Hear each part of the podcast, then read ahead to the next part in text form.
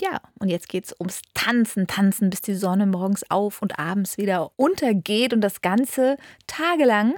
So kennen wir die Berliner Clubkultur. Einer der beliebten Orte dafür war der Techno-Club Mensch Meier in der Stockhoher Straße. Ende vergangenen Jahres hat er sich mit einer dreitägigen Party nun endgültig aus dem Berliner Nachtleben verabschiedet.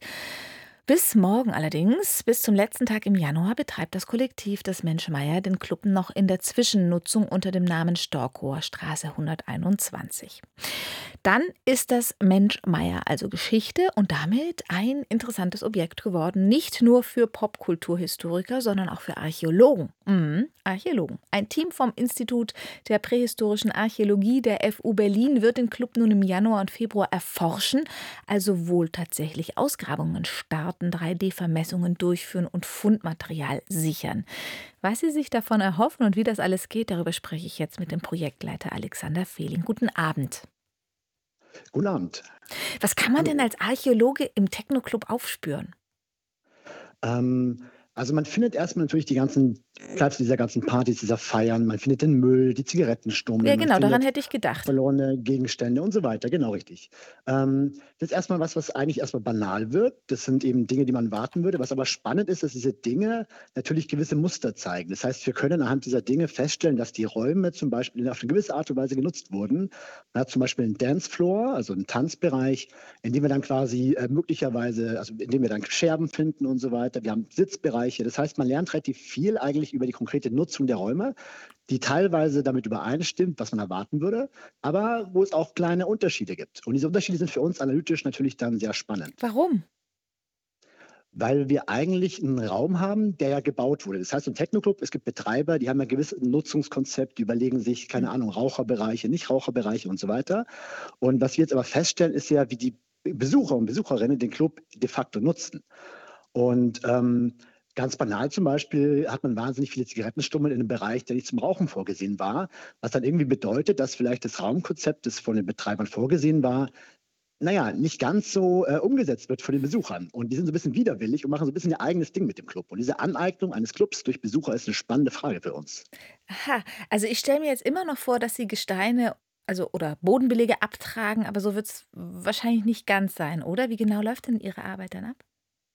Also wir haben in der Tat sogar Sachen abgetragen, aber Archäologie ist ja nicht nur Ausgrabung, sondern wir arbeiten ja ganz viel mit den Artefakten, mit Objekten, wir arbeiten mit Räumen, mit Strukturen und ähm, wir haben auch versucht, dieses ganze, diesen ganzen methodischen Kanon der Archäologie auf diesen Technoclub anzuwenden. Das heißt, wir haben zum Beispiel 3D-Vermessungen der Innenräume durchgeführt. Wir haben Fundmaterial aus Lost and Found, also aus dem Fundbüro, analysieren können. Wir haben kleine Ausgrabungen durchgeführt und wir haben auch den ganzen Müll der letzten Party aufgesammelt und dokumentiert. Das heißt, wir haben so die ganze Bandbreite des archäologischen Methodenkanons mal auf den Technoclub angewandt, was natürlich wahnsinnig spannend ist.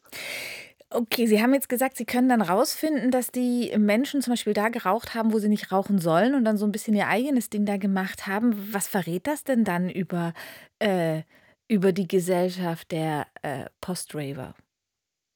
Also ein, ein spannender Faktor ist natürlich, dass man ja in der Techno-Szene ähm, den Aspekt Nachhaltigkeit häufig sehr, sehr hoch hält. Wenn man jetzt aber allein die Fuhren Massen an Müll zum Beispiel anschaut, die wir jetzt in so einer Party dokumentiert haben, muss man schon die Frage stellen, ob wir quasi oder ob die Personen der Technokultur eigentlich ihre eigenen Ansprüche in der Praxis auch so umsetzen. Oder ob es hier vielleicht einen, einen Reflexionsbedarf, einen Verbesserungsbedarf gibt. Und ähm, das heißt, diese schieren Massen an Fundmaterial ist schon ein Aspekt, der so ein bisschen einen eigenen Blick auf die Clubszene wirft, der auch vielleicht im Kontrast zur Eigendarstellung der Clubszene steht. Das heißt, Ja. da gibt es eben Kontraste, mit denen wir auch spannend arbeiten können. Wir haben quasi Tatorte, wenn man so möchte. Wir können halt schauen, was wirklich in dem Club dann passiert ist. Äh, wie sind Sie überhaupt auf die Idee gekommen, das zu machen, Herr Fehling? Das war eigentlich eine ganz äh, spontane Idee mit dem kleinen Augenzwinkern. Und ähm, Ja. das ganze Projekt ist in so einer halben Stunde eigentlich entstanden, die Idee. Und dann waren wir vor Ort und haben sehr schnell festgestellt, dass man wahnsinnig viel da machen kann. Und wenn man als Archäologe in so einem, in so einem Kontext sich bewegt, dann fallen einem lauter Sachen an, die man erforschen könnte. Und dann hat das Projekt so diesen Eigen, Eigendynamik entwickelt und dann ist es relativ schnell gewachsen. Und dann waren wir nach ein paar Tagen ein Team von sechs, sieben Leuten, die alle Spezialkenntnisse mitgebracht haben. Personen haben 3D-Vermessung gemacht, andere haben von der Wand quasi Plakate, also eine Ausgrabung an der Wand durchgeführt. Es hat sich also so ganz, äh, ganz intuitiv entwickelt und äh, hat jetzt ein super spannendes Konglomerat an Informationen, die wir jetzt im Weiteren dann auswerten wollen. Werden die Ergebnisse der Forschung dann veröffentlicht? Genau, die werden veröffentlicht werden. Wie genau, ist natürlich jetzt noch zu früh, das zu beantworten. Es gibt aber auch die Option, natürlich eine Ausstellung dazu zu machen. Und eine Vitrine beispielsweise, die jetzt diesen ganzen Müll einer Party präsentiert, wäre, glaube ich, ein sehr spannender Faktor, der auch so ein bisschen die Leute so am, am Schlawittchen packt und sagt, okay, schaut mal her, ähm, das ist eigentlich der Überbleibsel von unserer Partynacht, die wir jetzt hier hatten. Erinnert mich so ein bisschen an die Fluxuskünstler aus den 70er Jahren. Der Club Ja, Mensch Meier in Berlin wird von morgen an Geschichte sein. Ein Team vom Institut der prähistorischen Archäologie der FU Berlin wird den Club nun erforschen, also Ausgrabungen starten, 3D-Vermessungen durchführen und Fundmaterial sichern. Ich habe auf RBB Kultur mit dem Projektleiter des Forschungsteams gesprochen, Alexander Fehling. Sagen Sie mal, Herr Fehling, wie sagt man denn eigentlich bei Archäologen zum Schluss? Nicht wie bei Fischern sagt man Petri Heil und bei Archäologen? äh, Sie dürfen sich was aussuchen. Sie haben jetzt die Gelegenheit, es gibt noch keinen Spruch, Sie haben jetzt die Gelegenheit, einen zu entwerfen, den wir dann für alle Zeiten verwenden werden. Ich melde mich wieder, ich muss noch drüber nachdenken. Tschüss. ich bin gespannt. Tschüss.